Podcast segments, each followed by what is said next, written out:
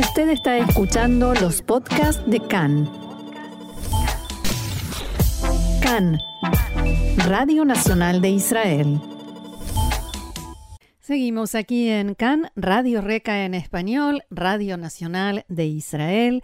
Y como decíamos, como veníamos informando, el presidente norteamericano Joe Biden ya está casi, casi llegando a Israel y vamos a analizar, a comprender qué significa, qué implica su visita a Israel y a la región con la ayuda, una vez más, de Alberto Spektorovsky, profesor titular de la Cátedra de Ciencias Políticas en la Universidad de Tel Aviv. Alberto, shalom y bienvenido una vez más acá en Español.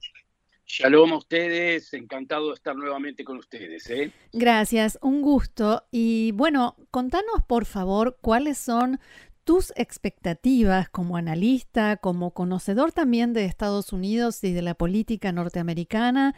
¿Cuáles son tus expectativas respecto de este viaje de Joe Biden a Israel?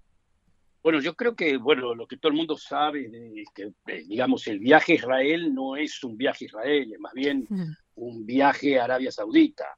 Israel está de paso, pero digamos, lo, principal en la agenda de, Biden en estos momentos es arreglar lo que tiene que arreglar en Arabia Saudita y eso tiene más que ver con la guerra de Ucrania y Rusia que con, con el Medio Oriente, pero no, no, no descuidar tampoco el Medio Oriente es un punto principal, es un punto importante, digamos, este, y que eh, Biden se encuentra con un Medio Oriente muy cambiado, eh, muy cambiado en los últimos meses, inclusive años, este, en donde se están formando coaliciones eh, este, muy importantes, muy diferentes a las que eran antes, en donde Israel es una parte integral de esa coalición y que básicamente tiene que ver con, con lo que podríamos decir un proceso que se venía dando desde antes, que es el retiro de los Estados Unidos de la zona, el dejar, como si lo quieren llamar así, una especie de sheriff pequeño en la zona que tendría que ser Israel, por lo pronto un Israel muy armado, muy pertrechado, muy fuerte, es importante no solamente para Estados Unidos, sino para los países del Golfo Pérsico, este, que hoy en día ven a Israel como, como, digamos, el delegado de Estados Unidos. Lo veía también antes, pero hoy, hoy más que nunca, como el delegado de los Estados Unidos en la zona, este, y obviamente que eso tiene que ver con Irán. O sea que se esté, acá se está armando, con este viaje, digamos que el, punto fundamental es eh, Arabia Saudita. Con Arabia Saudita lo que tiene que hacer es eh, eh, convencer a los sauditos que aumente la producción de petróleo para, para, bajar los precios para bloquear el, petróleo ruso, ¿cierto? este, para ser menos dependiente del petróleo ruso. No, no, creo que con eso alcance, pero por lo menos es un punto importante. Y aparte tratar de convencer a los sauditas de que este, la unión este, estratégica con Israel es sumamente importante, los sauditas también lo saben, y que eso puede ser hecho sin necesidad de apurar el problema palestino. El problema palestino está siempre ahí, pero cada vez menos. Es decir, siempre está en el candelero. A eso, a eso iba mi siguiente pregunta, porque hablabas de nuevas coaliciones en Medio Oriente y son evidentes, saltan a la vista y se vienen más. Eso también es casi evidente. Pero viene Biden con otra vez con el tema palestino. ¿No queda un poco desfasado en el tiempo de lo que está sucediendo en Medio Oriente o todavía el lugar del tema palestino en la agenda de Medio Oriente es bien alto? Eh, para Arabia Saudita sigue siendo alto.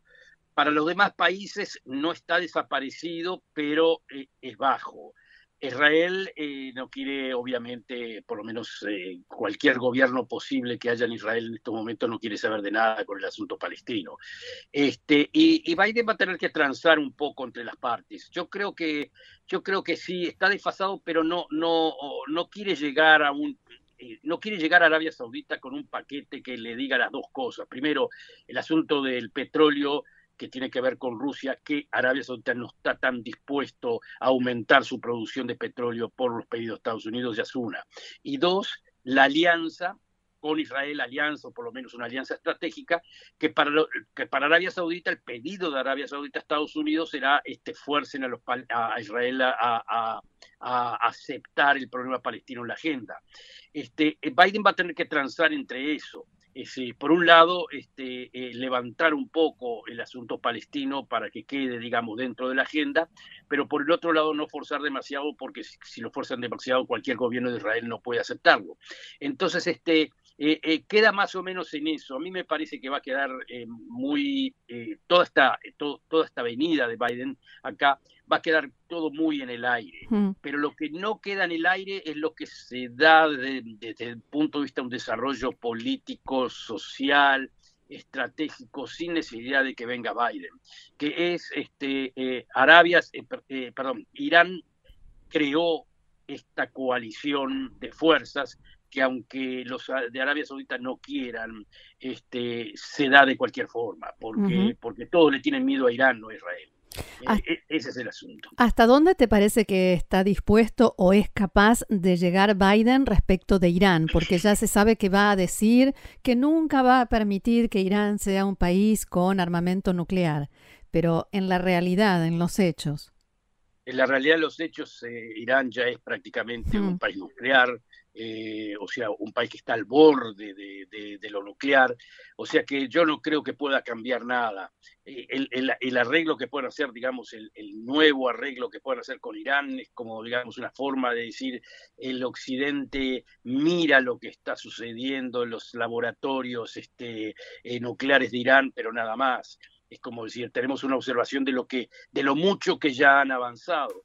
O sea que yo no le veo a eso este, mucho efecto. Lo que sí puede tener efecto es de que eh, la coalición anti-iraní se fortalezca y que Estados Unidos le dé el visto bueno, que sí le da el visto bueno, y que en definitiva eh, eh, esa es una especie de nueva NATO en el Medio Oriente, que es realmente un desarrollo sumamente importante, sumamente importante. Bien, hablabas de las, eh, los encuentros, las reuniones, el diálogo de Joe Biden con el gobierno de Israel, pero sabemos que en este momento el término gobierno de Israel es casi un eufemismo, ¿no? Una vez más, estamos en una situación eh, indefinida hacia nuevas elecciones que quizás no lleven a nuevas elecciones. Tampoco Biden está en una situación eh, brillante ni bollante. ¿Puede salir algo concreto?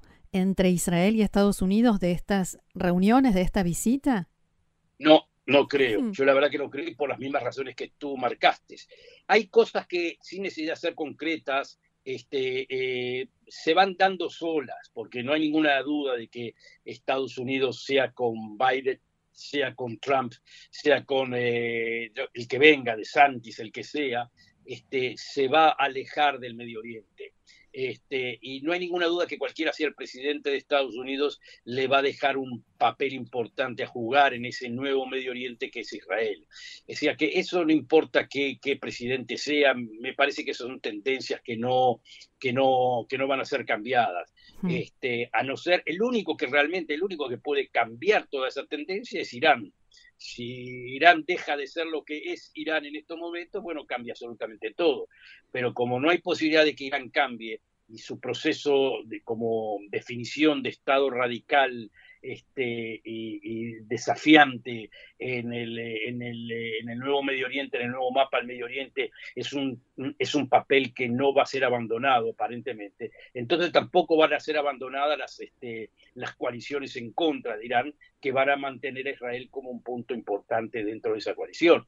Así que este, por ahora no le veo cambios, pero hay que tomar en cuenta que este, la política no es una ciencia, e, es, cambiante. Todo, cualquier cosa puede cambiar en un momento determinado y, este, bueno, estamos ante una situación, ante una situación que puede darse eh, un resultado completamente diferente. Pero por ahora esa es, este, esa es la situación. Volviendo al viaje, al paso de em, Biden por Arabia Saudita, que no va a ser, no va a ir a Riyadh, y eso también es bastante simbólico. Eh, ¿qué, ¿qué, ¿qué nivel de éxito te parece que puede llegar a tener?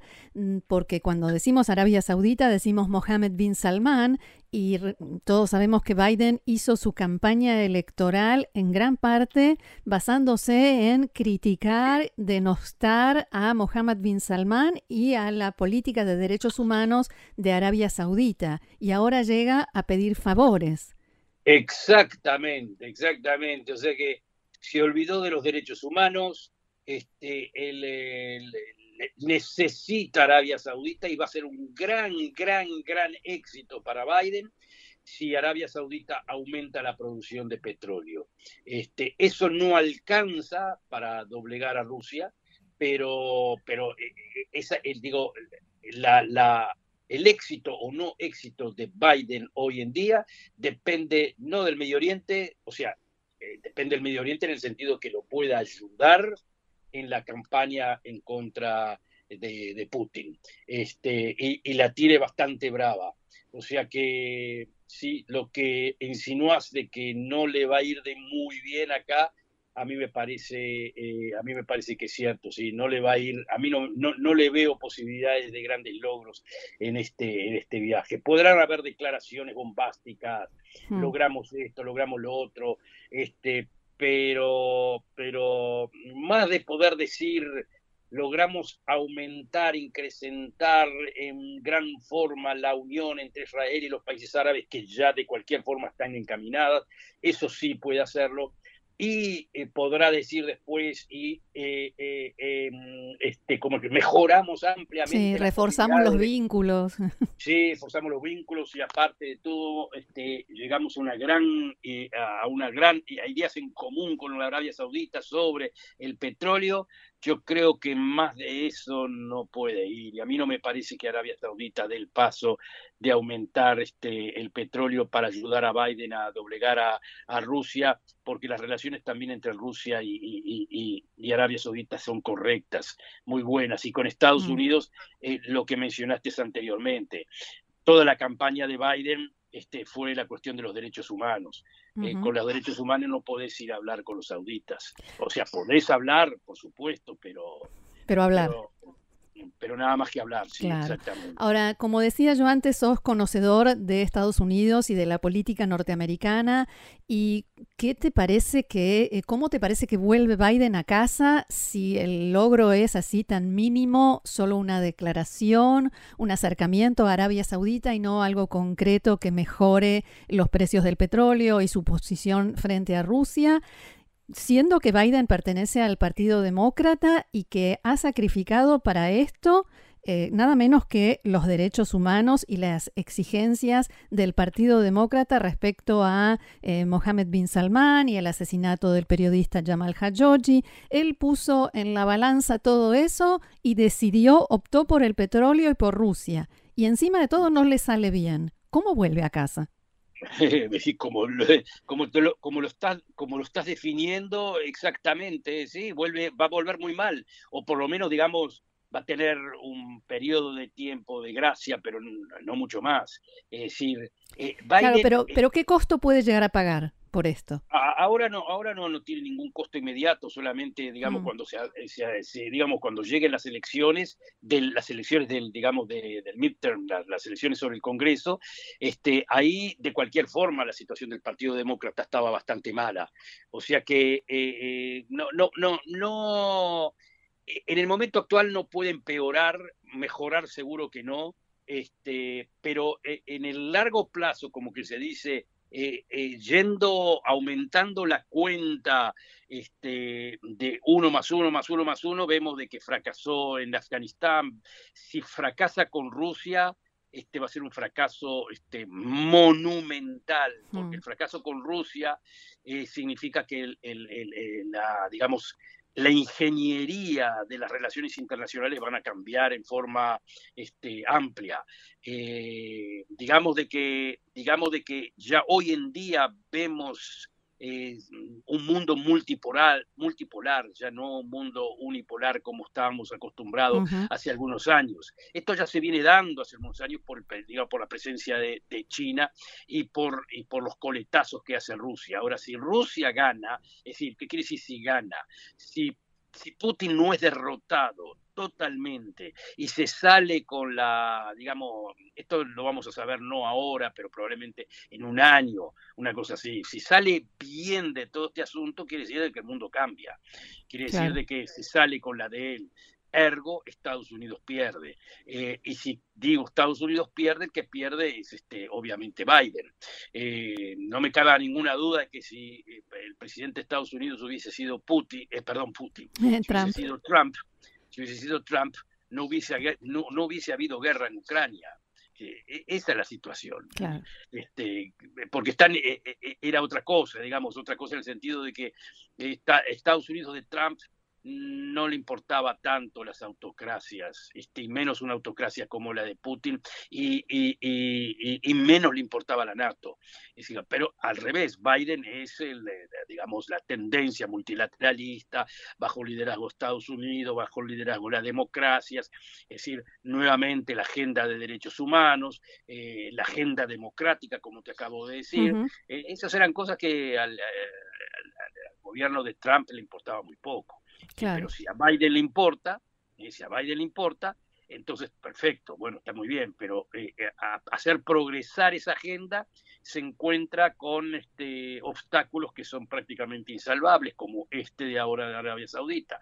¿Qué le va a ir a pasar la cuenta de los derechos humanos a Arabia Saudita cuando al mismo tiempo tiene que lograr de Arabia Saudita este, concesiones para, para confrontarse con, con Moscú? Es decir, eh, son contradicciones sumamente amplias que yo no veo como el gobierno de Biden y con tan poco apoyo político que tiene ahora lo pueda superar. Pero veremos, capaz que sale de esto algo, este, ojalá, digo ojalá. Quizás nos, nos sorprende. Sí, claro, capaz, eh, sorpresas en las relaciones internacionales siempre hay. Así Aunque todo apunta para un lado, de repente aparece una, eh, digo, aparece un as de espada por el otro y, cambia toda la situación. Pero hoy, hoy no se le ve bien, eh, o sea, no sé, la imagen no es buena para los Estados Unidos. Muy bien, Alberto Spektorovsky, profesor titular de la Cátedra de Ciencias Políticas de la Universidad de Tel Aviv. Muchísimas gracias por haber compartido todos estos conceptos con nosotros y será hasta la próxima. Bueno, muchísimas gracias a ustedes. Adiós. Shalom.